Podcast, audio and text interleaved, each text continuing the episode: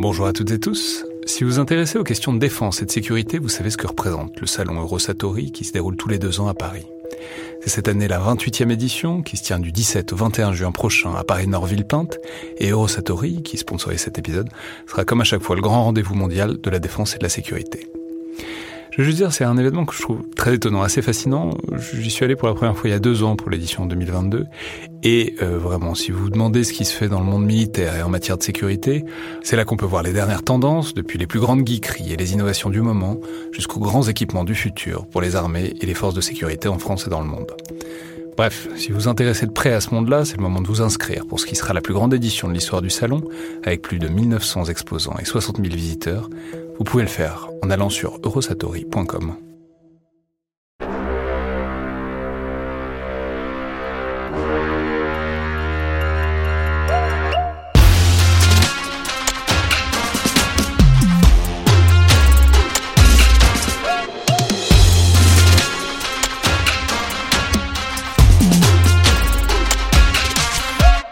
Bonjour à toutes et tous et bienvenue dans le Collimateur, le podcast de l'Institut de recherche stratégique de l'école militaire, l'IRSEM, consacré aux questions de défense et aux conflits armés. Je suis Alexandre Jublin et aujourd'hui pour parler de l'arme juridique au sens propre, c'est-à-dire de l'utilisation du droit comme outil, si ce n'est militaire, au moins comme ressource, qui peut renforcer ou remplacer l'usage de la force directe, c'est-à-dire ce qu'on appelle désormais le lawfare. J'ai le plaisir de recevoir Amélie Ferret, chercheuse au Centre des études de sécurité de l'IFRI, vous êtes coordinatrice du laboratoire de recherche sur la défense. Je peux rappeler aussi que vous étiez apparu plusieurs fois dans l'émission, il y a un peu de temps maintenant, d'abord dans un bunker, pour nous parler de la série Fauda, euh, à l'époque depuis euh, Jérusalem, où vous étiez à ce moment-là. Et puis ensuite, vous étiez venu présenter l'ouvrage tiré de votre thèse sur les assassinats ciblés. Je mettrai évidemment les liens en description de l'épisode. Donc bonjour Amélie, bienvenue à nouveau dans le collimateur. Bonjour. Et je vais préciser que vous venez de sortir autour de cette question un focus stratégique de l'IFRI, le numéro 108 si je ne m'abuse, intitulé Vers une guerre des normes, du lawfare aux opérations juridiques. Alors, je veux dire que je trouve ça en fait hyper compliqué et assez problématique cette notion de l'offert parce que, enfin, je me suis arraché les cheveux dessus hier parce qu'en fait c'est un terme qui rassemble plein de choses euh, que je pensais euh, en non juriste certes, mais quand même qui m'intéresse un peu à ces questions. Euh, jusque là assez séparé en fait. En fait, je mettais tout ça dans des cases assez séparées quand il était question de loi ou de droit dans un contexte militaire. Et du coup, en fait, tout ça c'est réuni sous un seul terme de l'offert et que, j'ai un peu de mal à, manipuler. Mais parce que ça englobe à la fois, par exemple, la manipulation des normes et du droit international dans un intérêt plus ou moins directement militaire pour un État mais aussi, euh, par exemple, le fait tout simple qu'on prend en compte les implications juridiques d'opérations militaires, et que du coup les soldats, ben, forcément, y réfléchissent, et qu'il y a des personnels qui sont dédiés à ça, mais aussi, ça prend aussi en compte euh, toutes les actions juridiques qui peuvent avoir des effets contraignants, et qui du coup peuvent parfois remplacer euh, le fait de faire des opérations militaires. Donc en fait c'est le mélange de tout ça, comme l'indique un peu le mot lui-même, de faire, une sorte de mot valise entre l'eau, alors la loi ou le droit selon comment on a envie de le traduire, et warfare qui est donc l'art de la guerre. Donc bon, l'un plus l'autre, ça ferait une traduction un peu bizarre du genre euh, le droit dans l'art de la guerre, ce qui est pas très élégant, ou l'art de la guerre du droit, ce qui est pas très très élégant non plus. Et c'est dans ces cas-là qu'on se rappelle que le français est vraiment pas une langue très très concise. Euh, je crois qu'il y a une expression qui est plus ou moins validée administrativement, qui est celle de usage stratégique de la norme. on va en reparler.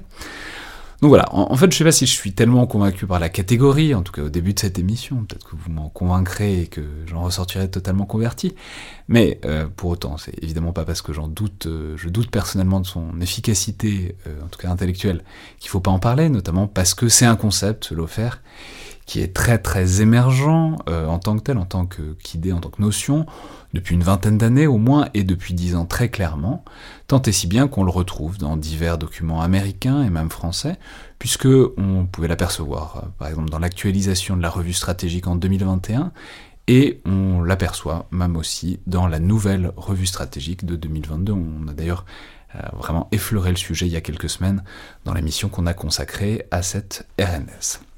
Et ça va, disons, assez bien dans ce champ un peu informe euh, de ce qu'on appelle les menaces hybrides, dans les champs non cinétiques. C'est-à-dire qu'on a tendance à mettre ce lot un peu dans le même sac que bon, les manipulations de l'information à des fins militaires ou stratégiques, ou bien les sanctions économiques, au sens où bon, c'est des trucs qui explosent pas et qui tuent personne, euh, en tout cas pas directement, mais qui ont l'air quand même utiles, et donc euh, tout le monde se dit un peu qu'il faudrait y réfléchir quand même sérieusement.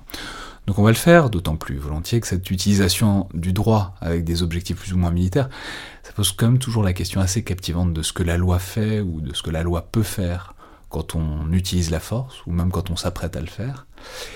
Et donc du coup de l'intérêt qui a essayé de manipuler ce droit pour essayer d'en tirer un avantage, et c'est vraiment ça le lofer. Donc on va revenir sur ces définitions, sur ces catégories du lofer, mais ma première question à Méliféret serait de savoir d'où ça vient, euh, cette idée et ce concept. Alors évidemment, il y a toujours eu du droit dans les conflits armés, je peux renvoyer aux émissions qu'on a faites euh, sur le sujet avec Julia Grignon, qui est désormais la directrice scientifique de l'IRSEM, que ce soit euh, les justifications juridiques des guerres, le, jus ad bellum, ou les cadres juridiques des, manières qu'on a de faire la guerre, le jus in bello, mais voilà, cette idée de l'offert, c'est-à-dire cette réflexion euh, sur le droit vraiment comme outil quasi militaire, quand est-ce qu'il apparaît, quand est-ce qu'il réapparaît peut-être? Alors merci pour euh, cette introduction qui euh, effectivement pose euh, tous les enjeux de, ce concept. Ce que j'aimerais dire d'abord, c'est que effectivement le concept de l'offert est une auberge espagnole stratégique en fait. Chacun y voit midi à, sa porte et essaye de, mettre sous ce terme au contour très flou ce qu'il arrange lui en fonction de sa situation stratégique.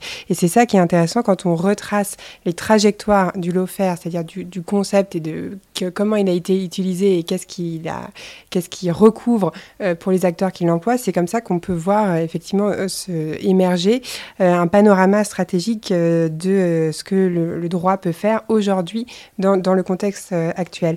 Mais ce que j'aimerais simplement dire en préambule avant de répondre à votre question sur la genèse du, de la notion, et c'est vrai que c'est intéressant de distinguer entre notion et concept, puisque c'est plutôt une notion floue et, qui, et le travail de, de recherche, c'est d'en faire un concept un peu solide et c'est ce que j'ai essayé de faire dans l'étude, euh, c'est qu'il euh, y a beaucoup en fait de, de, concepts stratégiques qui euh, ont le même sort.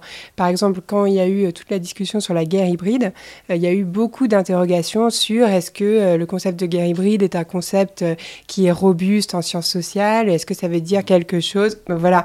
La, mais, réponse a été très clairement non, ce qui n'empêche pas que tout le monde l'emploie encore. Mais... mais exactement. Et vous avez la même chose pour ce qu'on appelle le M2MC, par exemple, ou les multi-domain operations donc euh, qui, prennent en compte euh, les, euh, enfin l'interaction entre différents milieux. Et ce qui, moi, ce qui m'intéresse dans ce cas-là, c'est que en fait, je pense que vous avez, comme vous l'avez dit, une multiplication d'outils non cinétiques, donc les armes informationnelles, le cyber, le droit, les sanctions économiques, qui brouillent les catégories conceptuel traditionnel qu'on a pour penser la guerre et qui forcément du coup voilà euh, laisse un champ libre aux acteurs qui euh, créent leurs propres concepts pour euh, théoriser ou au moins avoir une réflexion sur leurs propres actions. Et c'est ça qui crée cette forme d'incertitude conceptuelle sur les catégories qu'on utilise pour penser les conflits armés aujourd'hui avec en plus le fait que c'est beaucoup de concepts notamment donc pour la guerre hybride ou pour le lofer qui viennent des États-Unis qui sont ensuite transcrits en France alors qu'ils recouvrent pas exactement les même chose. Ouais, parce qu'on peut le dire, enfin, on y retouchera forcément, mais euh, le droit anglo-saxon et le droit français euh, continental sont vraiment très très différents dans leur philosophie, dans leur cadre de pensée. Et du coup, forcément, au-delà des problèmes de traduction très prosaïques, ça crée des vrais problèmes dans la manière de penser ces catégories-là. Exactement, mais ça crée des problèmes, mais on peut aussi voir comme des opportunités de dialogue, parce qu'en fait, c'est quand des communautés stratégiques se rencontrent et échangent. Effectivement, bah là, par exemple, pour les traditions juridiques, vous avez une tradition juridique en fait très positiviste en France, euh, très centralisée, avec un, droit qui euh, qui est vu euh, donc comme un, bloc qu'on applique, alors que vous avez un droit beaucoup plus coutumier dans le monde anglo-saxon, donc où les les acteurs euh, ont, la possibilité de faire émerger de nouvelles normes. Et ça, cette rencontre entre ces deux traditions, euh, elle, déstabilise la manière dont qu'on a de les penser, mais elle est aussi euh, productive, productive et fertile.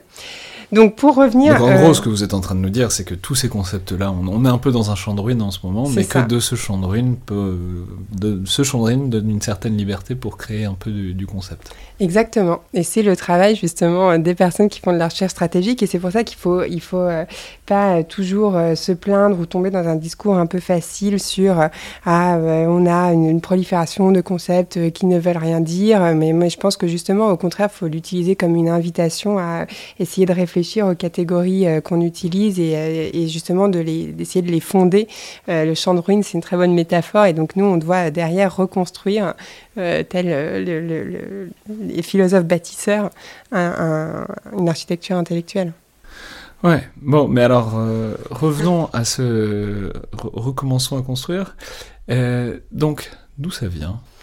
Alors, donc, le concept de l'offert, euh, au départ, a été utilisé par Charles Dunlap qui est donc euh, un officier euh, américain et qui l'a utilisé dans le contexte du Kosovo, puisque en 1999, donc vous avez eu toute une controverse juridique sur le déploiement d'hélicoptères au Kosovo, avec l'idée qu'il fallait attendre l'autorisation du Congrès américain pour les déployer.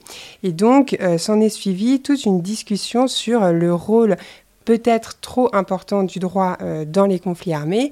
Et lui, euh, Charles Dunlap, il a prononcé donc euh, cette, une conférence devant un parterre militaire justement sur les relations entre droit et, et, et, métier militaire.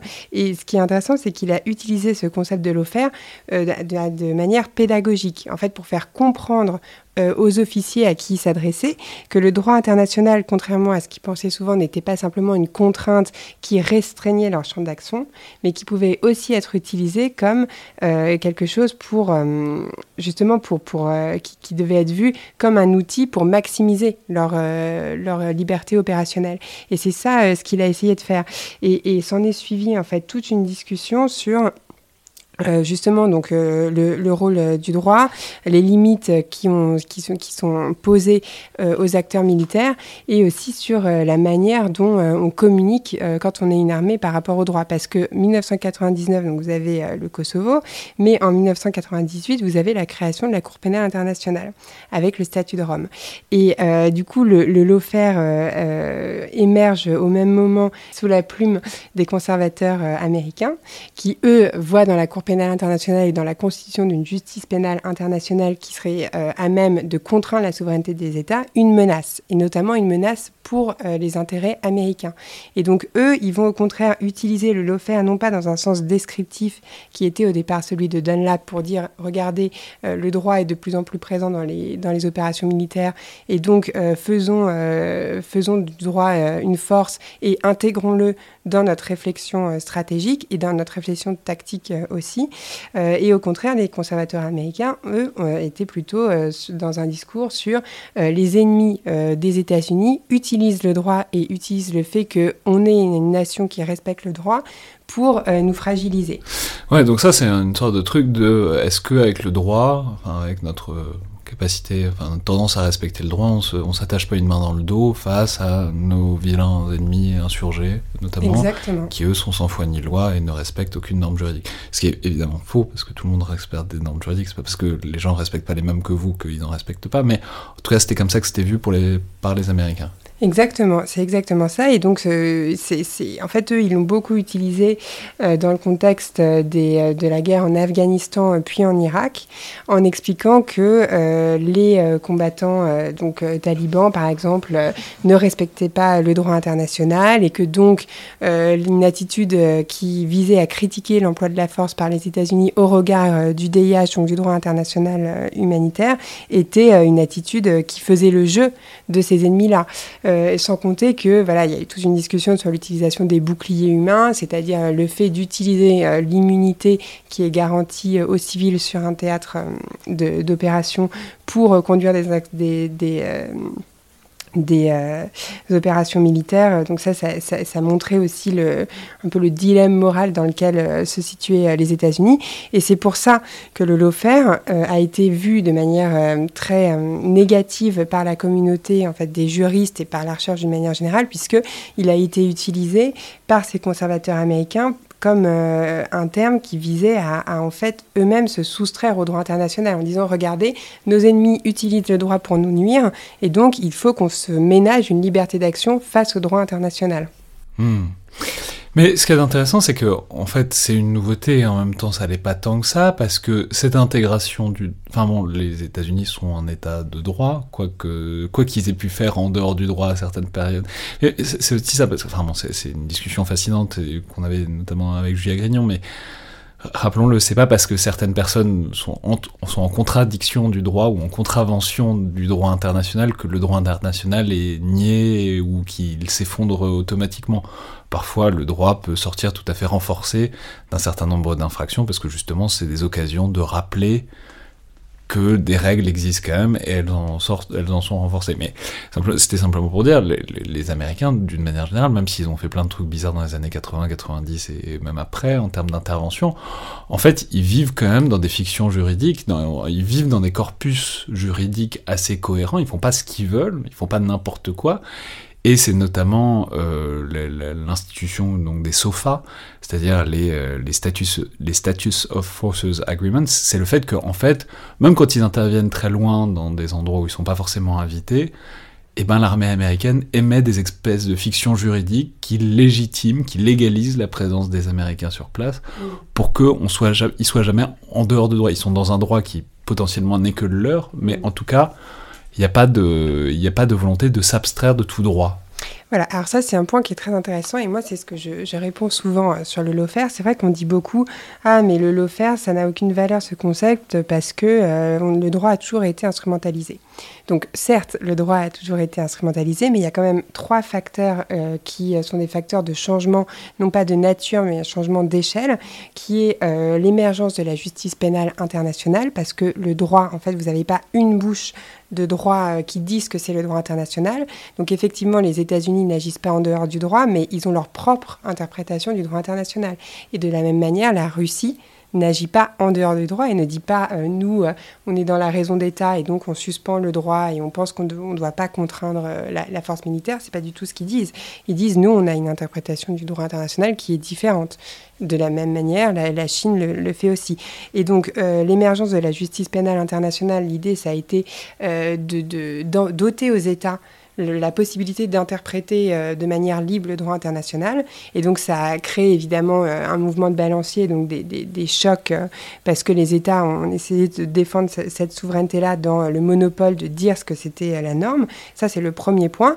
Le deuxième point qui a beaucoup changé sur le fait qu'on parle beaucoup plus de droit aujourd'hui, c'est la médiatisation des conflits, puisque aujourd'hui, vous pouvez avec à partir de votre téléphone portable, filmer des exactions qui, euh, qui ensuite euh, peuvent, être, euh, peuvent constituer des preuves dans justement les juridictions pénales internationales ou dans des juridictions pénales nationales d'ailleurs.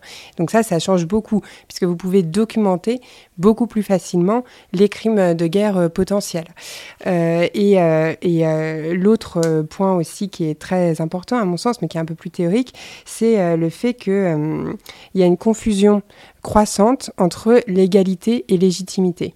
C'est-à-dire que pour les opinions publiques, à partir du moment où une action est légale, par exemple euh, un bombardement, euh, s'il est considéré euh, comme légal, ou alors l'utilisation de tel ou tel système d'armes, eh bien c'est considéré comme légitime, comme si la légalité en fait suspendait toute question morale. Alors que quand on regarde historiquement, vous avez toujours eu une distinction entre légalité et légitimité, parce qu'il y, a différentes sources de légitimité oui, mais alors il y a évidemment une distinction entre les deux, mais c'est pour ça que c'est intéressant de voir que, on va y revenir, on va détailler tout ça, mais qu'il y a une telle passion, y compris des grandes puissances, pour donner un aspect légal à leurs actions, combien même c'est totalement foireux comme c'est souvent le cas, c'est que c'est une manière de formaliser une aspiration à la légitimité de ce qu'ils sont en train de faire. C'est-à-dire, en donnant une apparence de légalité, ils essayent en tout cas de s'ouvrir la voie vers un discours euh, légitimant euh, ce qu'ils sont en train de faire. Oui, exactement. Et quand vous regardez le système international aujourd'hui, euh, ce qui, pourquoi par exemple le lawfare apparaît dans l'actualisation stratégique, pourquoi il y a eu un conseil de défense sur le lawfare, pourquoi ça apparaît dans la RNS, c'est parce que L'ordre international tel qu'il a été euh, conçu euh, est basé sur le droit, justement pour euh, gérer les relations entre États. Et aujourd'hui, ce que vous avez, c'est une contestation de cet ordre-là par des puissances dites révisionnistes. Mais qu'est-ce qu'elles veulent réviser, ces, ces, puissances révisionnistes? Elles veulent justement réviser le droit international. Et elles veulent pas ne plus avoir de droit international, mais simplement avoir un droit international qui soit fait en accord avec leurs intérêts, en fait. Et c'est pour ça que vous avez cette compétition sur euh, qui dit le droit international, parce que tout pouvoir, et là on revient vraiment à la théorie politique, mais tout pouvoir politique, il s'appuie, et c'est aussi ce qu'a ce qu'a montré Adam Bashko, par exemple, dans euh, son ouvrage sur les, sur les, en Afghanistan sur les talibans, que vous aviez invité d'ailleurs, je crois, pour un, collimateur, c'est que tout pouvoir juridique, euh, enfin le, la force n'est rien sans le droit, nécessite d'avoir un récit qui légitime ses actions. Hmm. Bon, on va revenir sur tout ça, mais on va y revenir euh, surtout à la lumière de l'actualité de ce concept. C'est-à-dire, donc là, on a vu comment ça a émergé. Bon, en gros, par une inquiétude, hein, une inquiétude proprement américaine de est-ce qu'on n'est pas en train de se désavantager, et puis ensuite une tentative de formalisation, en tout cas une formalisation progressive, notamment par des intellectuels conservateurs peut dire que ça va émerger notamment dans les années 2000. Je crois que c'est dans la National Defense Strategy de 2005. Ah bon, ça apparaît vraiment dans ces années de guerre en Afghanistan et en Irak, etc.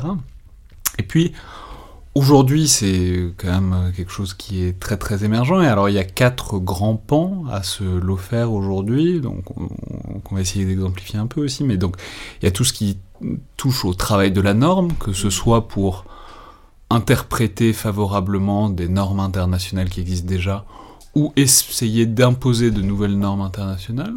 Et puis ensuite, il y a tout ce qu'il y a dans les effets du droit, soit qu'on essaye de, et ça arrive parfois, on va voir que ça fonctionne parfois, de contraindre d'autres États à user ou ne pas user de la force juste en utilisant le droit international ou même sans aller jusque-là, euh, simplement parce que quand on fait un, procès, ça peut avoir des effets notamment médiatiques, et on sait que les effets médiatiques peuvent avoir tout à fait euh, des, conséquences euh, stratégiques réelles. Mais d'abord, peut-être en passant par, donc, par ce travail des normes, à quoi est-ce qu'on assiste aujourd'hui en termes de voilà, tentative des États de manipuler ce qui est admis en droit international, où est-ce qu'ils trouvent des marges de manœuvre, en quelque sorte, et comment est-ce qu'ils réussissent ou pas à proposer des interprétations qui leur sont favorables aujourd'hui? Alors, donc, euh, Effectivement, donc vous avez une, euh, une multiplication euh, de l'utilisation du droit et l'idée de l'étude c'était de proposer quatre catégories pour classifier et différencier un peu toutes ces, ces, ces utilisations. Et un autre fait notable quand même dans les armées occidentales, c'est euh, la croissance des départements juridiques de ce qu'on appelle les légades, c'est-à-dire euh, des, ou de, des directions juridiques au sein des ministères euh, de la Défense ou ministère des Armées. Donc vous avez des, juristes qui s'occupent justement de promouvoir le droit et de, et de, et de penser ces interprétations-là. Donc le premier champ dans lequel on, on voit du lot faire, c'est comme vous l'avez dit, la réinterprétation de normes existantes. Donc là, vous avez avez ces euh, directions euh, juridiques qui vont essayer d'utiliser euh, des normes qui sont des normes admises et qui sont sédimentées à travers des siècles d'histoire du droit, du droit international pour les réinterpréter en leur faveur. Euh, un exemple, euh, et, ça, ça a été beaucoup, comme vous l'avez dit, dans les années 2000 euh, jusqu'à aujourd'hui, dans le cadre en fait de la constitution d'un cadre juridique qui permette de traiter le terrorisme et l'insurrection, puisque vous aviez des armées qui étaient non régulières et il fallait essayer de, trouver des arrangements juridiques pour faire en sorte qu'il y ait quand même une liberté d'action possible.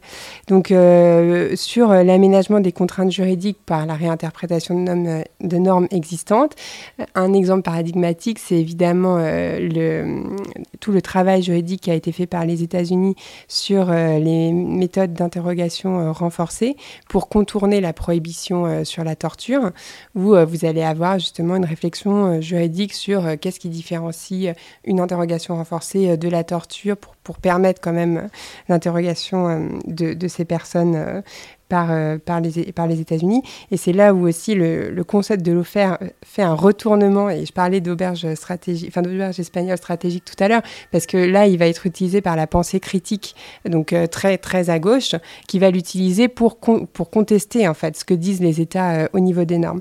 Mais vous avez d'autres exemples sur la réinterprétation des normes. Il y, a, il y a la question des civils participant directement aux hostilités.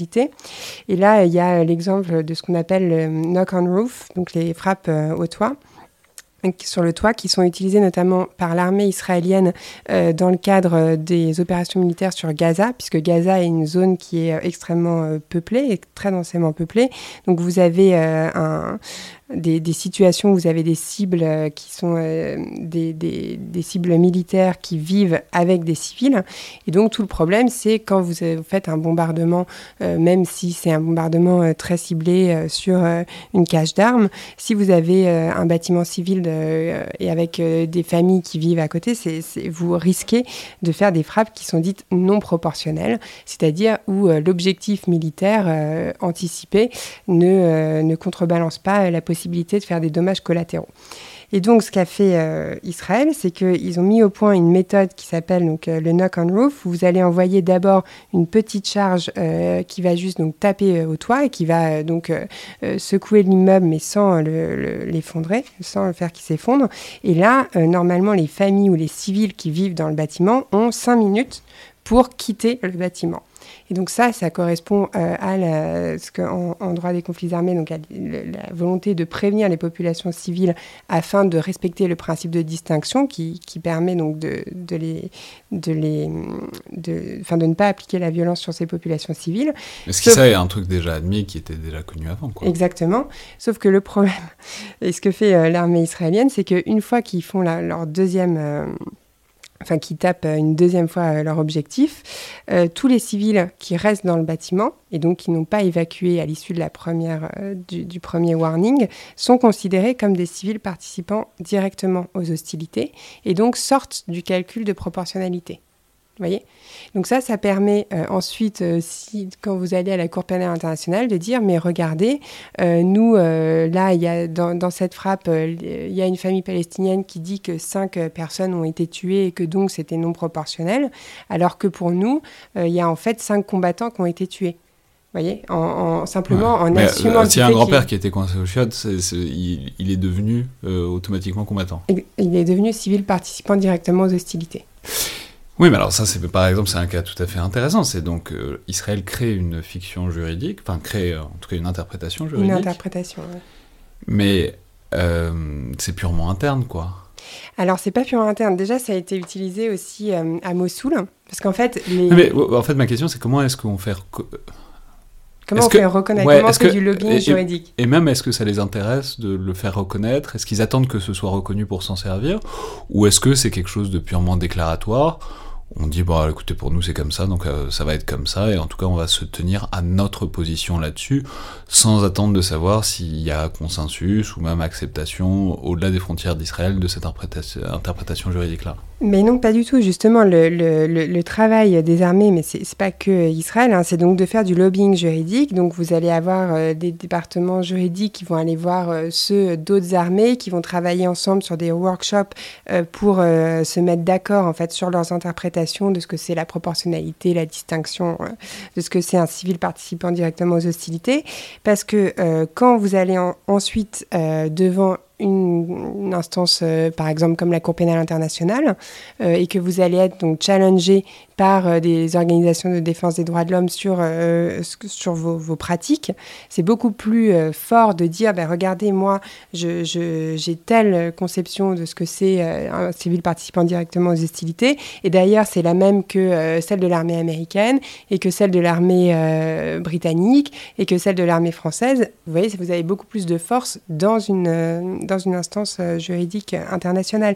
Et c'est ça l'idée. C'est pour ça que c'est pas du tout simplement interne. C'est vraiment, il faut, vraiment comprendre pourquoi le lawfare apparaît aujourd'hui. Pour moi, c'est vraiment un symptôme des relations internationales et en fait de la mondialisation, parce que vous avez une compétition des instances qui disent le droit international au niveau euh, international. Vous avez des instances chinoises, des instances euh, européennes, des instances euh, internationales, des instances nationales aussi. Donc, vous pouvez aller dans une cour américaine, israélienne, espagnole, et, et du coup, donc vous devez dans cette compétition, euh, promouvoir votre propre interprétation. Et pour ça, vous devez construire des coalitions juridiques. Et c'est ce que font les armées. Alors ça, c'est l'aménagement de, des contraintes euh, déjà existantes, c'est-à-dire bon bah c'est des principes de bon sens euh, dont on a un peu parlé quoi, et des interprétations qui se construisent dessus à la lumière évidemment des nouveaux usages et des nouveaux contextes techniques militaires quoi. Maintenant, il y a aussi l'émission de vraiment nouvelles normes. Il y a aussi des États qui tentent de créer des nouveaux concepts, enfin venus de nulle part. Alors ça, qu'est-ce que, à quoi ça ressemble par exemple? Alors ça, c'est beaucoup sous l'effet en fait du progrès technologique et du coup des applications militaires de ce progrès technologique, euh, puisque vous avez donc euh, l'apparition euh, de nouvelles technologies qui ne rentrent pas nécessairement dans les catégories juridiques existantes, et donc vous avez une controverse sur comment on fait pour les faire rentrer. Donc c'est le cas par exemple dans le cyber, c'est le cas pour l'espace, mais c'est aussi le cas beaucoup sur l'intelligence artificielle et toute la question des SALA, donc des systèmes létaux autonomes. Et là, vous avez, ça c'est vraiment très intéressant, une compétition euh, sur euh, ce qu'on appelle la standardisation, c'est-à-dire que vous avez euh, des instances de standardisation technique qui vont vous dire, donc c'est les normes ISO par exemple qu'on voit parfois sur des produits euh, qui vont vous dire euh, ce que vous avez le droit de faire ou non euh, avec une, technologie. Et vous avez donc des États qui essayent de, de, de faire de l'entrisme dans ces instances de normalisation de manière à pouvoir contrôler ce que font les autres États sur, sur ces technologies. Et un exemple qui est toujours assez parlant, c'est la manière dont, par exemple, la Chine essaye d'entrer dans, notamment via Huawei, dans des instances de standardisation techniques euh, européennes pour euh, essayer de, euh, de, contraindre ou d'interdire la recherche sur l'autonomie. mais pas nécessairement dans le secteur militaire, vous voyez, sur simplement l'autonomie avec l'intelligence artificielle, ce qui, pendant que eux par contre, font de la recherche et ne s'interdisent pas pour des raisons éthiques euh, de la faire. Donc en fait, vous arrivez à retarder euh, un bloc euh, au niveau international en faisant de l'entrisme dans ces comités. Et Huawei, par exemple, il paye jusqu'à 200 000 euros des experts pour, pour faire ce travail-là. Donc là, il y a quand même eu une prise de conscience au niveau de l'Union européenne. Et, en fait, ils payaient des gens pour, nous, pour qu'il y ait plein de scrupules sur travailler n'importe quoi d'autonomie avec de l'intelligence artificielle pendant qu'il carburait de l'autre côté. C'est ça, exactement. Exactement. Et, euh, et, bon, alors donc c'est, on est en train de rectifier le tir parce qu'il y a eu quand même des sonnettes d'alarme qui ont été tirées euh, et euh, il y a des efforts qui sont faits donc justement pour investir beaucoup plus la, question de la standardisation donc stratégique, c'est-à-dire des effets stratégiques de la standardisation technique. Mais c'est, un exemple. Mais sur l'espace, c'est, la même chose. Donc sur l'espace, vous avez toute une controverse sur le, le, les tirs anti-satellites par exemple. Et euh, la, Russie et la Chine donc, essayent euh, de euh, faire passer un traité donc, qui s'appelle le Paros Treaty, qui est un traité en fait, d'interdiction de placement d'armes dans l'espace. Et les États-Unis votent régulièrement leur veto. sur, sur, sur, ce traité, alors ce qui peut paraître contre-intuitif puisque personne n'a envie d'avoir une arsenalisation de l'espace. Mais pourquoi? Parce qu'en fait, ce traité n'interdit pas euh, la recherche et le développement et euh, des exercices de tir anti-satellite, ce que, ce, que font euh, un certain nombre d'États. Donc vous avez voilà, toute une...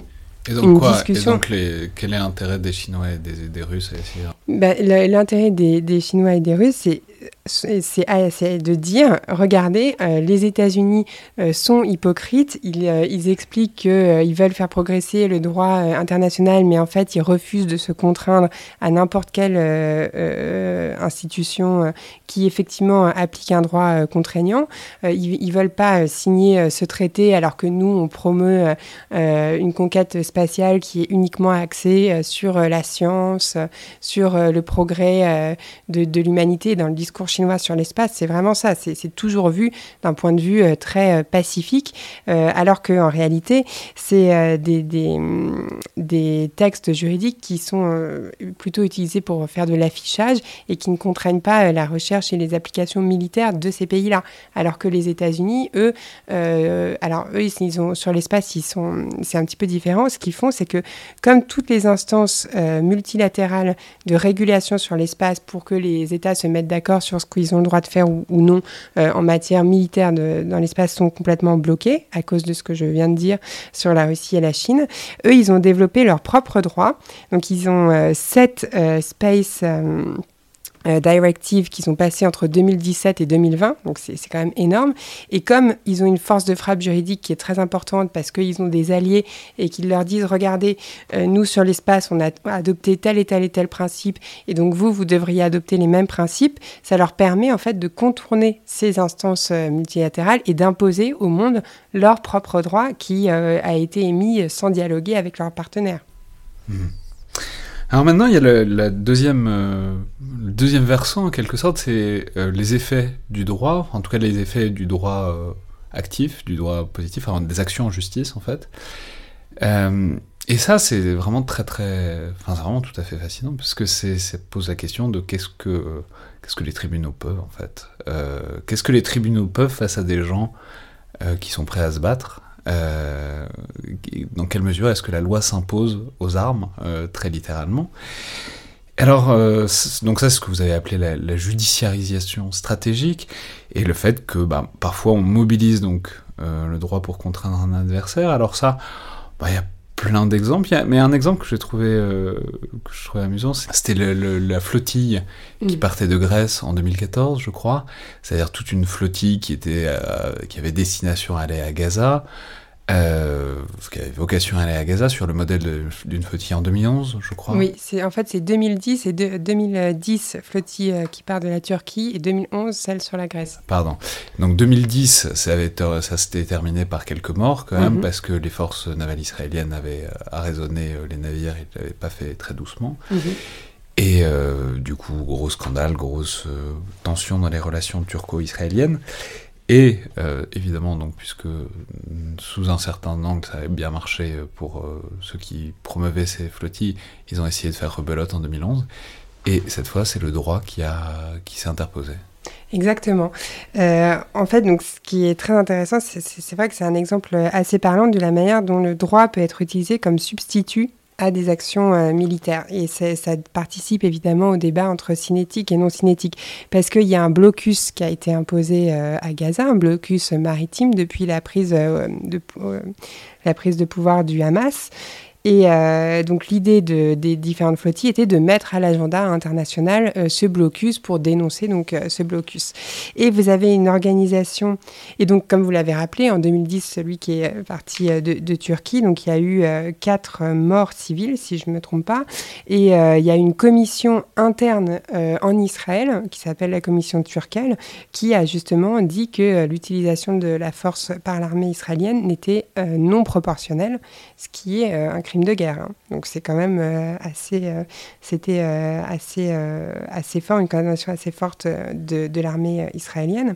Et donc en 2011, ce qui s'est passé, c'est que vous avez une organisation privée qui s'appelle Shurat ad-Din, qui en fait se définit comme le bras euh, légal euh, d'Israël, mais qui est complètement, euh, c'est une association privée qui n'a pas de rapport formel en tout cas avec l'État israélien, mais qui aurait été rencardée sur ce qui se passe par justement les renseignements israéliens et qui ont en fait utilisé euh, différentes euh, garanties juridiques qui, pour, empêcher ces bateaux euh, de, partir. Et les garanties juridiques qu'ils ont utilisées, c'est que pour partir d'un port grec, vous devez avoir un système de communication satellite et une assurance. Et donc, ils ont démarché la compagnie qui donnait cette communication satellite et les compagnies d'assurance en utilisant différents moyens. Ils ont fait appel à des citoyens israéliens qui avaient la double nationalité américaine et israélienne pour faire des procès à la compagnie d'assurance aux États-Unis parce que c'était des citoyens qui eux-mêmes avaient été victimes d'attentats terroristes et que le Hamas est, une, est sur la liste des organisations terroristes aux États-Unis. Enfin, voilà. Et finalement, ils ont réussi donc à priver ces bateaux de ces services-là. Et ensuite, ils ont eu simplement à faire une lettre euh, au ministère de l'Intérieur euh, grec qui a euh, empêché les bateaux de partir du port. Et donc, on voit bien que dans les deux cas, en 2010 et en 2011, d'un côté, on a une utilisation militaire de la force qui s'est soldée donc par la mort de quatre civils et par un scandale international, alors que de l'autre, personne n'en a entendu parler et le blocus a pourtant été bien maintenu au moyen du droit. Et donc ça, ça, montre euh, ce qu'on peut faire euh, effectivement euh, avec le droit. Et ça montre aussi comment vous avez une multiplication d'organisations privées qui s'occupent en fait de faire de la, de la judiciarisation pardon, stratégique pour le compte d'État.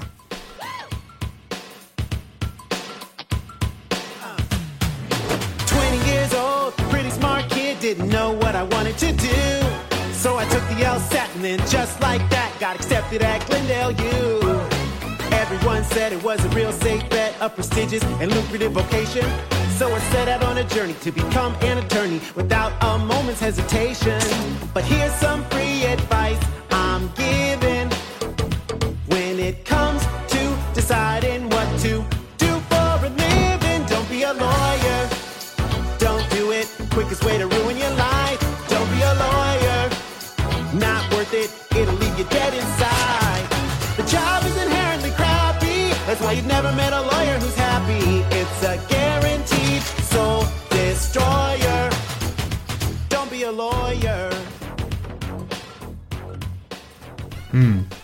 Alors là où c'est très intéressant aussi, c'est que ça pose la question euh, toujours des juridictions en fait. là où c'est intéressant, c'est que ça marche très bien avec euh, la justice américaine. C'est-à-dire souvent le, le, levier en quelque sorte, c'est une plainte devant la justice américaine parce que la justice américaine a un poids complètement disproportionné dans les affaires du monde euh, par rapport euh, à la taille et l'importance du pays. C'est-à-dire c'est le fait que, on en parlait il y a quelques semaines avec Quête de Marais, c'est que notamment bah, quand quelque chose est décidé par la justice américaine, il peut y avoir des sanctions économiques. En tout cas, le poids et les leviers que sont par exemple le dollar ou d'autres choses comme ça font que les décisions de la justice américaine ont une portée mondiale complètement disproportionnés avec euh, leur euh, légitimité originelle, qui est... Enfin bon, quand un truc est jugé aux États-Unis, c'est jugé aux États-Unis, mais là, il y a un cas particulier qui fait que ça s'étend à l'échelle du monde, quoi. Bah oui, c'est ce qu'on appelle l'extraterritorialité. C'est-à-dire qu'en fait, les États-Unis appliquent euh, leurs droits en dehors de leur territoire national. Et c'est pour ça que, encore une fois, le regard de la chercheuse sur, sur ce qui se passe aujourd'hui est extrêmement intéressant parce que on parle beaucoup de la souveraineté, mais on voit que ce concept de souveraineté, il est extrêmement malléable et que à partir du moment où vous avez une application extraterritoriale de votre droit contre du coup euh, d'autres souverainetés, vous avez en fait une extension, une extension oui, de votre souveraineté. Mais cela dit, euh, l'Union européenne a aussi euh, adopté une une, euh, une extraterritorialité. Et, euh, et, en fait, l'Europe, à mon sens, est euh, un laboratoire pour le lawfare et un terrain de jeu aussi pour les partisans du lawfare, qu'ils soient étatiques ou non étatiques, parce qu'une fois que vous arrivez aux juridictions européennes, vous pouvez en fait imposer quelque chose au niveau de l'Union européenne, donc sur 27 États. Donc en fait, votre, votre coût d'entrée, il est il n'est euh, il est pas énorme par rapport euh, à la portée de euh, ce que vous pouvez Il suffit de, faire, de créer un contentieux dans n'importe quel pays et de recours en recours, vous arrivez à la justice européenne et du coup vous pouvez faire jurisprudence européenne assez facilement. Quoi. Exactement, et c'est ce qui s'est passé d'ailleurs toujours sur le cas israélien. en fait, il y a eu un, un, décret qui avait été pris, enfin une mesure qui avait été prise pour imposer un, un, étiquetage des produits qui venaient des colonies, donc c'est-à-dire de la Cisjordanie, qui est donc euh, occupée euh, par Israël et euh, qui n'est pas reconnue comme une occupation donc, qui est considérée comme illégale par la France. Et donc l'idée, c'était d'étiqueter ces produits pour permettre aux consommateurs de boycotter éventuellement ces produits. Et donc le cabinet Briard, qui est un des seuls cabinets qui est habilité donc, à a, demandé des recours au Conseil d'État, euh, a été contacté par une organisation américaine qui s'appelle The Lawfare Project, qui justement, elle, est spécialisée euh, dans, ça. Et ils ont, euh, donc le Lawfare Project s'est dit, OK, il faut qu'on agisse. Et donc, parce que eux, ils sont sur un agenda politique qui, en fait, défend la souveraineté d'Israël dans les colonies et qui considère que donc, ces colonies ne sont pas illégales au regard du droit international, mais sont bien dans le territoire israélien. Et donc, euh, Love Project ont euh, réussi à euh, contacter des, vignerons qui travaillent donc euh, dans, ces colonies et qui exportent leur vin en France et qui ont donc ils ont entamé des poursuites juridiques en France puis au niveau de l'Union européenne pour interdire l'étiquetage des produits qui venaient de, de, ces colonies. Et en fait, le, de l'Offair Project, ils ont payé tous les frais d'avocat. Donc ça vous montre que voilà, l'Europe peut aussi être être utilisé dans ce contexte-là. Ouais, et puis au-delà de ça, il y, a le, il y a les effets du droit, même quand ça aboutit pas. Euh, c'est-à-dire, c'est les effets, euh, en fait, simplement d'une plainte. Alors, ça, ça peut rentrer dans le cadre de ce qu'on appelle souvent les procédures baillons. Mhm. C'est-à-dire le fait de. Alors, on a, on a plein de cas en France. Il y a notamment euh, Valérie Niquet de la FRS avec Huawei.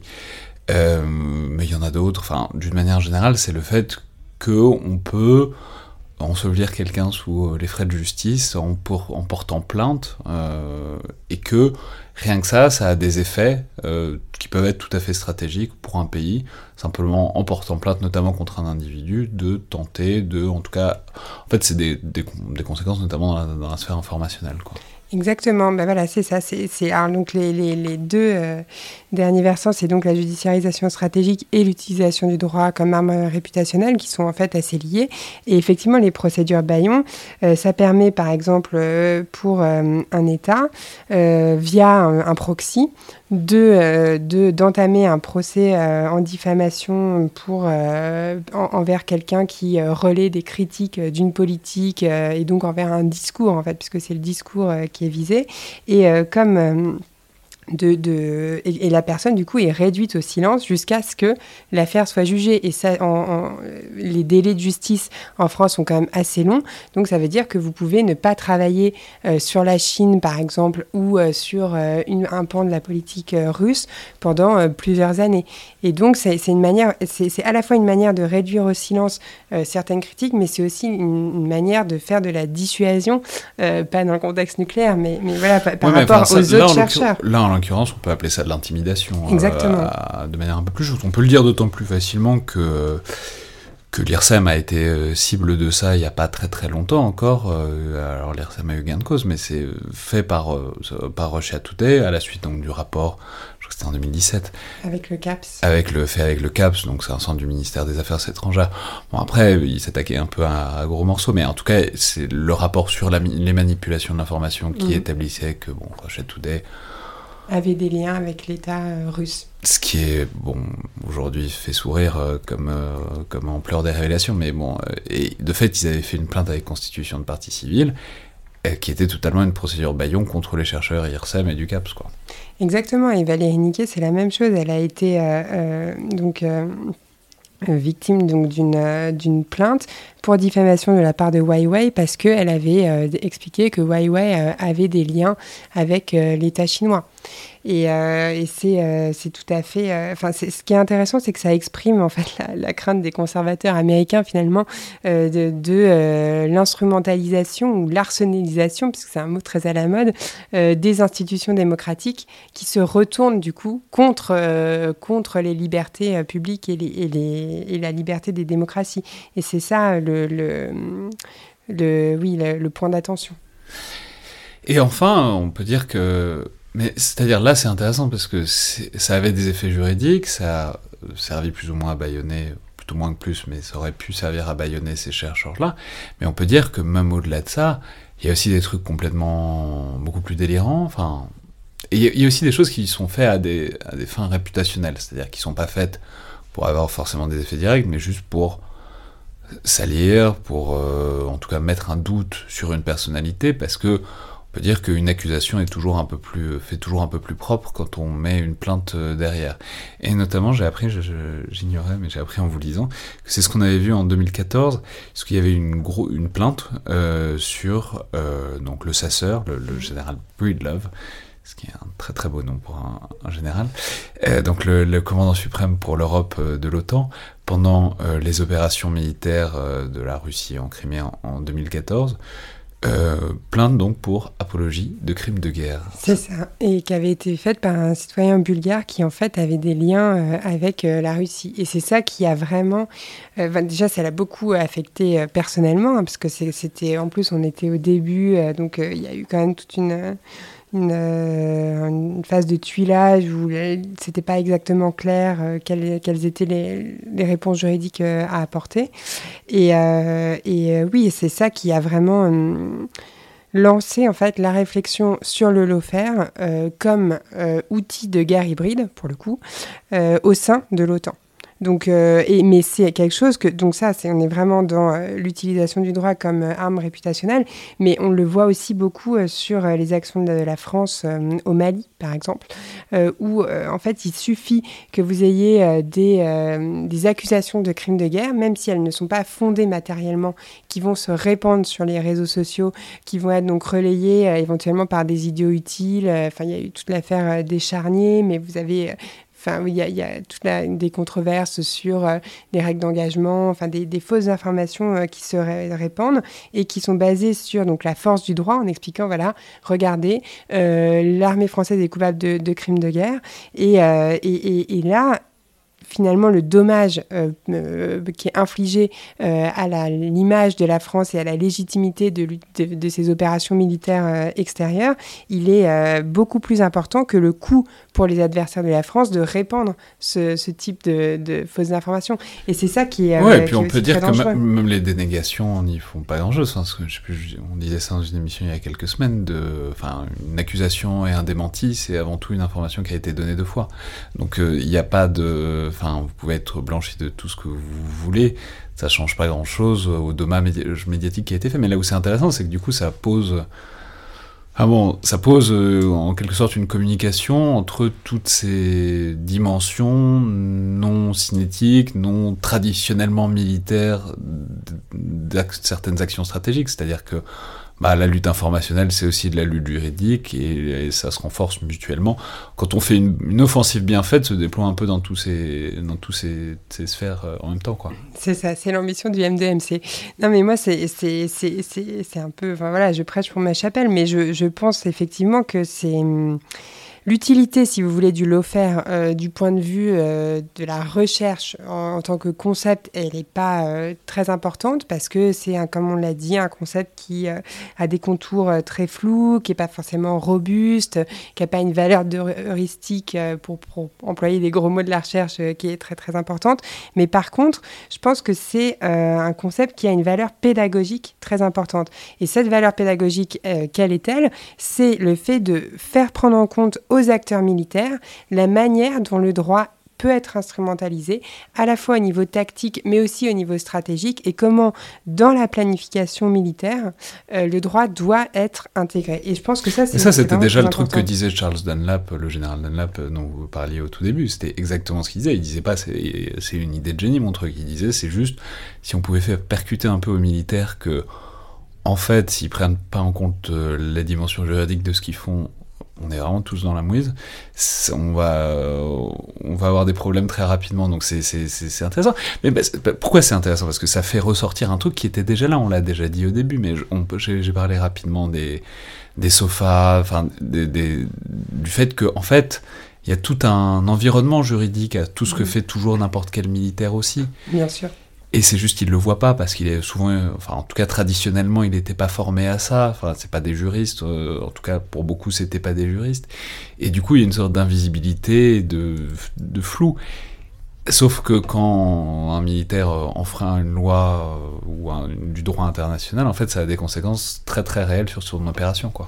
Oui, exactement, exactement. Et c'est ça l'utilité du concept, c'est le changement en fait de, conception euh, du droit, de pas le voir comme une contrainte, mais de le voir comme quelque chose qui, qui participe, enfin qui est embedded, qui participe aux opérations. Et un exemple qui est ce que disait, il y, avait une phrase que j'aime beaucoup, mais je crois que je l'avais on l'avait déjà dit dans un épisode mais il y a longtemps, mais elle est très marrante sur les sofas, sur euh, donc les, les, les Statutes of Forces Agreement, c'est de, au sujet de, quelqu'un qui disait ça au sujet des militaires américains, que sans sofa, vous n'êtes que des touristes lourdement armés à l'étranger, quoi. C'est-à-dire, euh, mais c'est intéressant, c'est sans ces textes juridiques qui définissent votre position, en fait, vous êtes des touristes lourdement armés, donc très, très, très, très susceptibles d'avoir des gros problèmes assez rapidement si vous utilisez vos armes mais exactement, exactement. Et le changement, c'est comme je l'ai dit, c'est euh, le fait qu'il y ait une justice pénale internationale qui émerge.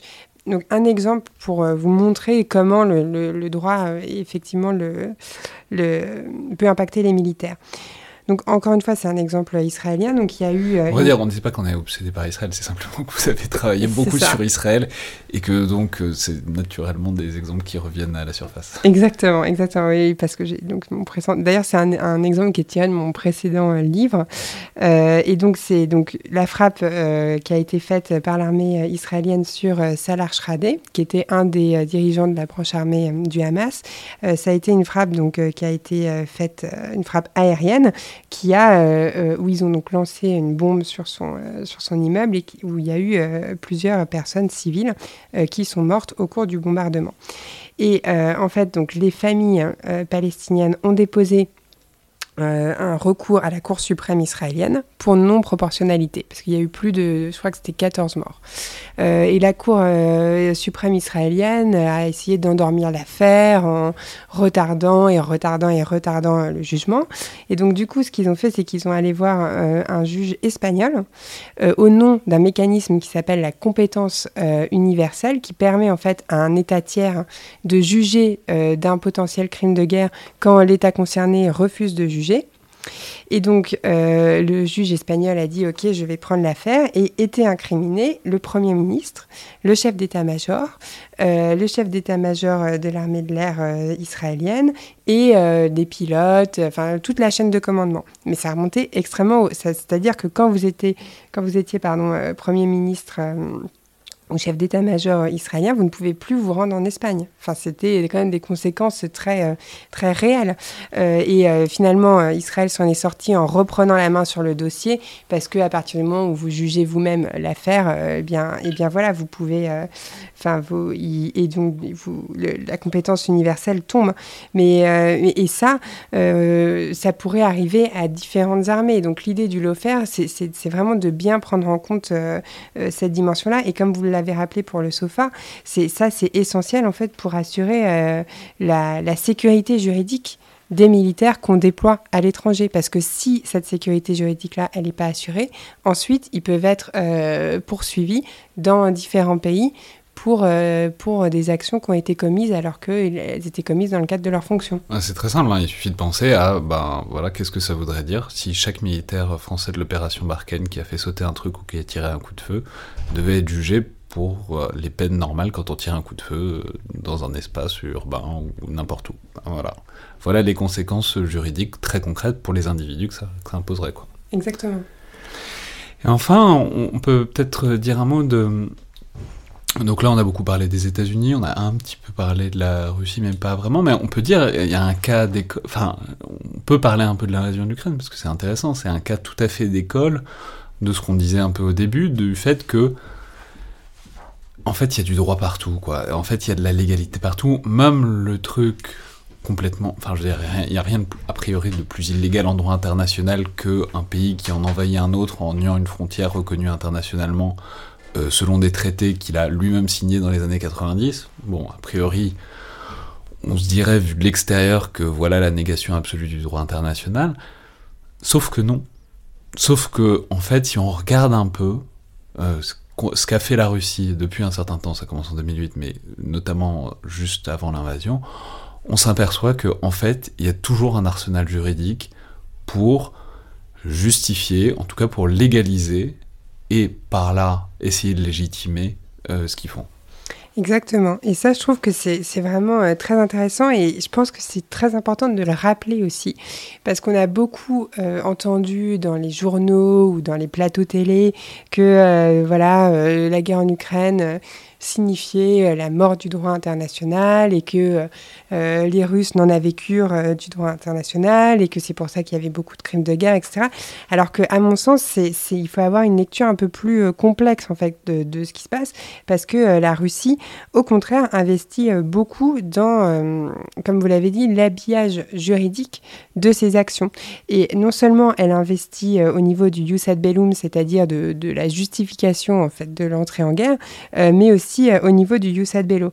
Et elle arrive euh, également à instrumentaliser certaines euh, certaines provisions euh, du droit international. Donc comment, comment ils font ça? Donc déjà, tout le, discours en fait euh, russe sur la justification de, de, l'emploi de la force, ça a été d'utiliser la norme de euh, ce qu'on appelle la responsabilité de protéger, qui est une norme qui avait été utilisée en 2011 pour la Libye et qui en fait vise, donc ça aussi c'est très intéressant c'est toujours dans cette, cette question de la, quelle limite on met ou non aux souverainetés des États euh, l'idée, c'était de dire dans quel cas vous avez le droit d'utiliser la force. Vous pouvez l'utiliser en légitime défense, donc si un pays euh, vous, vous, envahit, euh, éventuellement en légitime défense préemptive, en fait, si il y a un pays qui est sur le point de vous envahir, vous avez le droit de l'utiliser. Et le, le, dernier cas, c'était le cas de la responsabilité de protéger, c'est-à-dire si une population civile est soumise à une menace très importante et que l'État refuse d'agir ou est à l'origine de cette menace, euh, eh bien euh, là, il y a une responsabilité collective euh, de donc, protéger cette population civile quand l'État lui-même faillit à ce, devoir-là.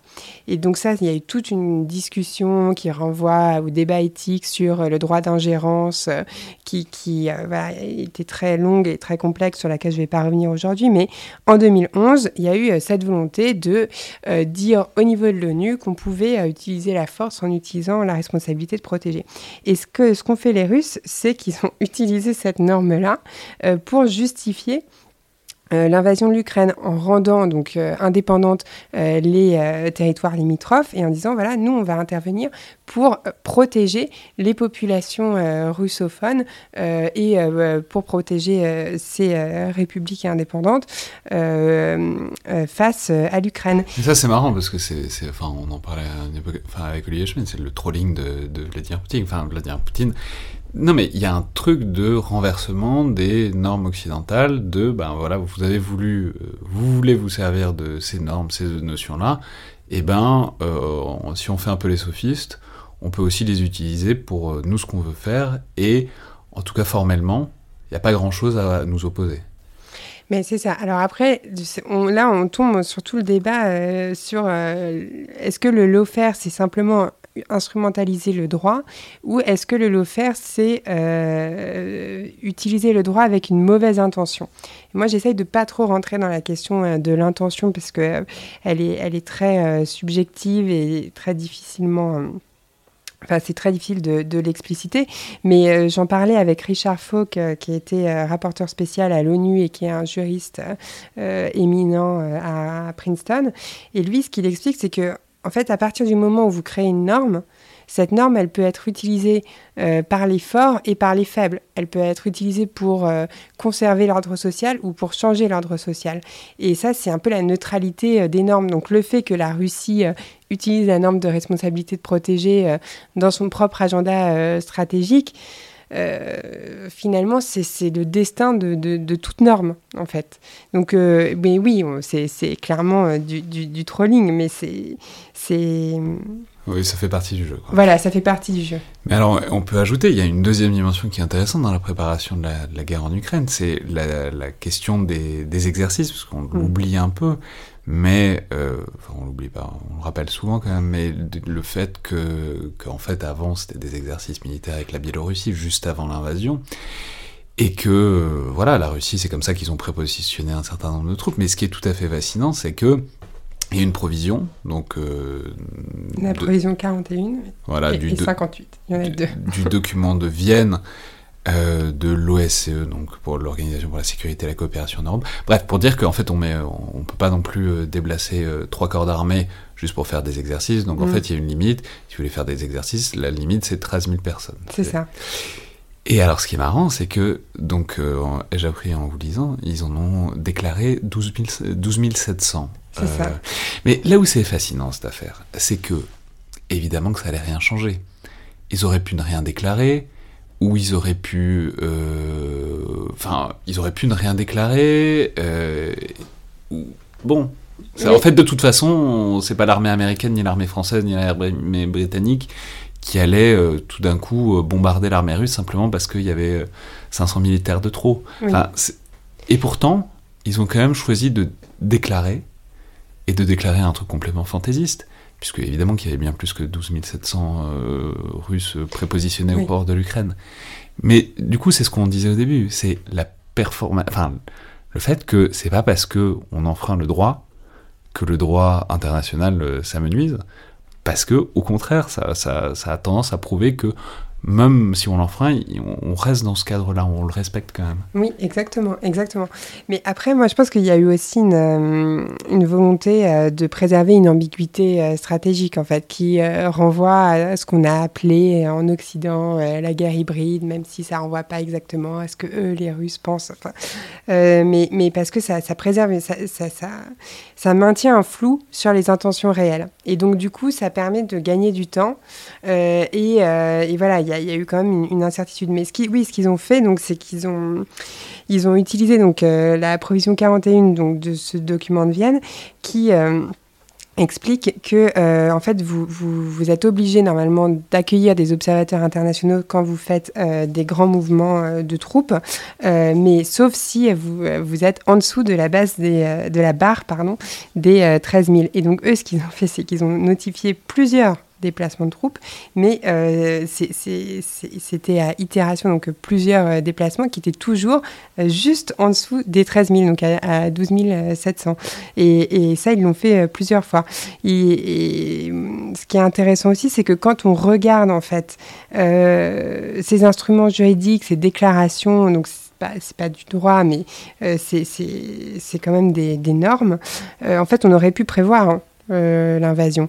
Et euh, quand j'ai rencontré, donc pour, dans le cadre de cette étude, euh, les personnes qui travaillent, donc les juristes de, à l'OTAN, qui travaillent sur ces questions, eux, ce qu'ils m'ont dit, c'est, vraiment ça, c'est que quand on, on, regarde en fait, ce que si on fait un travail de veille juridique sur ce qu'a fait la Russie juste avant l'invasion de l'Ukraine, on aurait pu objectiver le fait qu'ils voulaient effectivement envahir l'Ukraine. Et ce que j'ai appris également, c'est que euh, justement pour euh, donner du grain à moudre à euh, cette théorie de la responsabilité de protéger.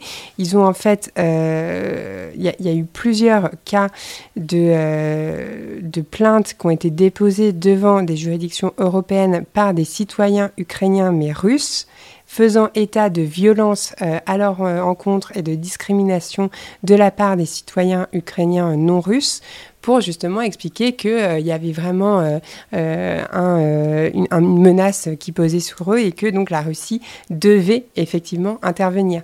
Donc et ça, c'était bien avant l'invasion. Mais, c'est fascinant. Donc ça, veut, ce que ça veut dire, que cette invasion, elle n'est pas hors la loi. Enfin, elle l'est, si on, on peut considérer qu'elle est hors la loi, mais elle est. En tout cas, les Russes ont tout fait pour que ce ne soit pas hors la loi, mais que ça se plaide. Exactement, exactement. Et ça, c'est pour ça que d'une certaine manière, on peut parler de, triomphe du droit international plutôt que euh, de mort du droit international. Euh, mais comme je le disais, ce, ces normes internationales, mais ça, vous le voyez dans, dans, toute l'histoire en fait des, des normes de, la guerre, elles sont euh, utilisées, elles sont contestées, elles sont appropriées par les États euh, et euh, les États essayent de, de oui, de, promouvoir leur propre conception. Et d'ailleurs, la Russie essaye de mettre en place aujourd'hui des institutions euh, de justice donc euh, internationale euh, qui soit alternative à la CPI ou à la Cour européenne des droits de l'homme, etc. Donc de mettre en place en fait des institutions concurrentes parce que c'est pour ça que c'est vraiment un symptôme de ce qui se passe au niveau des relations internationales. Vous avez donc cette mondialisation qui a réussi à créer plus ou moins un ordre juridique qui soit au-dessus des États et aujourd'hui avec le, regain de tension qui existe, et eh ben ce cette unité euh, du droit international, même si ce n'était pas vraiment une unité, elle se morcelle. Et donc les États sont dans une compétition pour la définition de ces normes et pour qui a la légitimité de dire, euh, ces normes. Et c'est ce qu'on voit aujourd'hui beaucoup euh, en Ukraine. Et enfin, un dernier point de fuite en quelque sorte, c'est il faut évidemment parler de la France de ce point de vue-là. Euh, alors je l'ai dit, c'est un terme qu'on retrouve euh, à la fois dans l'actualisation stratégique de, 2021 et dans la RNS de, 2022. Donc, bon, donc cet usage stratégique des normes, puisque c'est comme ça que le LOFER est traduit en français. Donc déjà conceptuellement, en tout cas, ça, apparaît sur la carte. Euh, et ensuite, au-delà, qu'est-ce qu'on peut dire de l'intégration ou pas de ces préoccupations-là, par ou pour les armées françaises en tout cas. Donc là, c'est très intéressant parce qu'il y a eu une forme de retournement en France sur cette question. Parce que le concept de l'offert était donc vu de manière très négative un peu d'ailleurs comme le concept de terroriste, c'est-à-dire le lofer, c'est toujours euh, le fait euh, des autres. Et puis euh, derrière le lofer, il y a la volonté de déstabiliser le droit international en expliquant que le droit n'est pas n'est pas un peu comme les Américains au début. Hein. Le lofer, c'est toujours, c'est toujours contre nous, quoi. Exactement, c'est toujours le fait de l'autre, c'est ça. et donc, on, ne va pas commencer à mettre les mains dans ce, ce cette, euh, cette boue conceptuelle euh, qu'est est le lofer. Et euh, finalement, donc, il y a eu un changement de la part donc, de la DAJ. Qui, à mon sens. Donc la c'est la Direction des Affaires Juridiques. Voilà, la Direction des Affaires Juridiques, et qui, à mon sens, participe en fait de la prise de conscience au sein euh, du ministère des Armées euh, de euh, la guerre hybride, parce que c'est le moment aussi où il y a toute une réflexion sur la guerre hybride qui commence à se constituer. Et, donc, le, concept de l'OFER, en fait, va surfer sur cette, cette, ce nouvel agenda intellectuel de, la guerre hybride. Et c'est comme ça qu'on va commencer à s'y intéresser.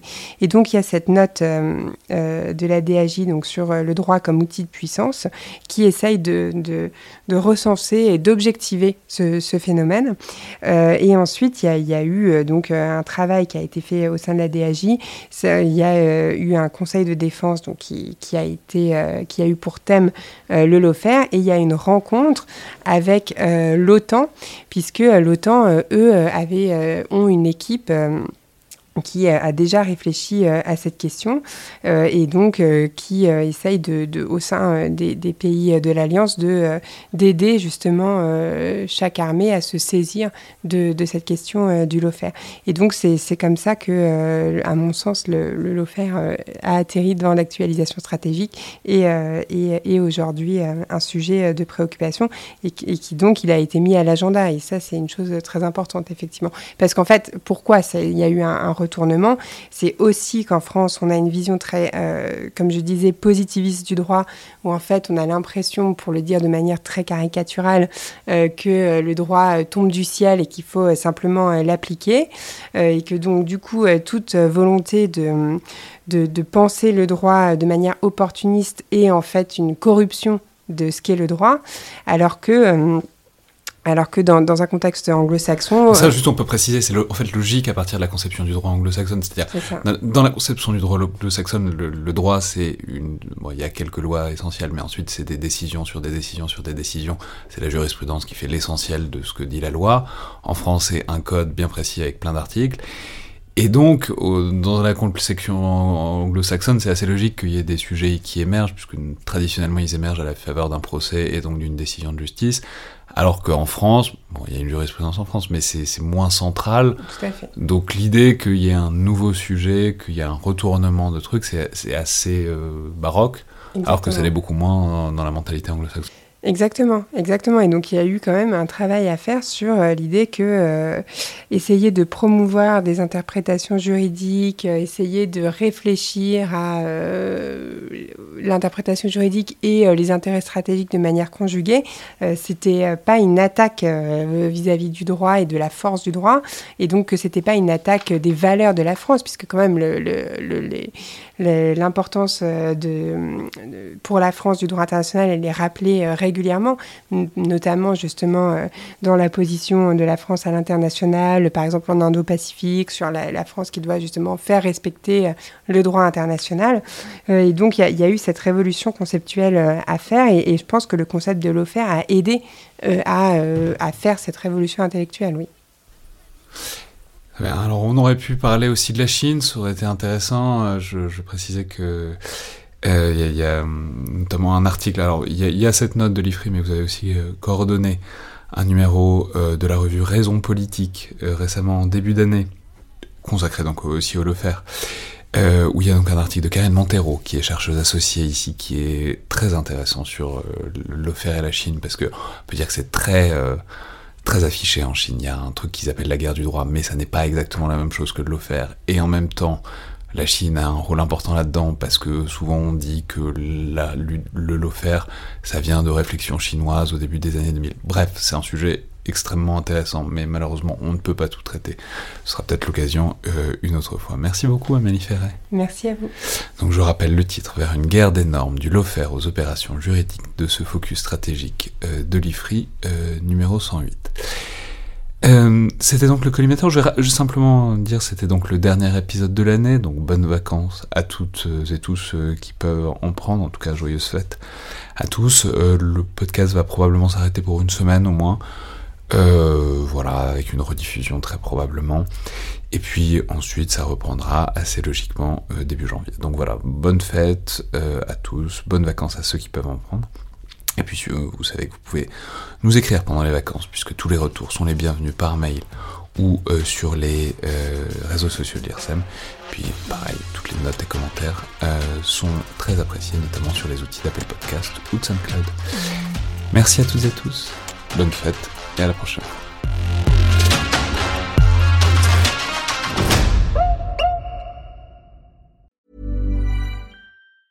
Mom deserves the best, and there's no better place to shop for Mother's Day than Whole Foods Market. They're your destination for unbeatable savings, from premium gifts to show-stopping flowers and irresistible desserts. Start by saving 33% with Prime on all body care and candles. Then get a 15-stem bunch of tulips for just $9.99 each with Prime. Round out Mom's menu with festive rosé, irresistible berry chantilly cake, and more special treats. Come celebrate Mother's Day at Whole Foods Market.